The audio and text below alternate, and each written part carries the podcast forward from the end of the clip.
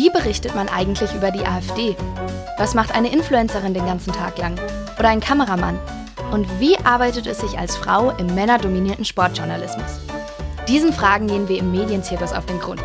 Ich schaue mit meinen Gesprächspartnerinnen und Gesprächspartnern hinter die Kulissen diverser Medienberufe, stelle Fragen nach Rassismus, Verantwortung und Gewissen oder diskutiere über Nacktfotos und Privatsphäre.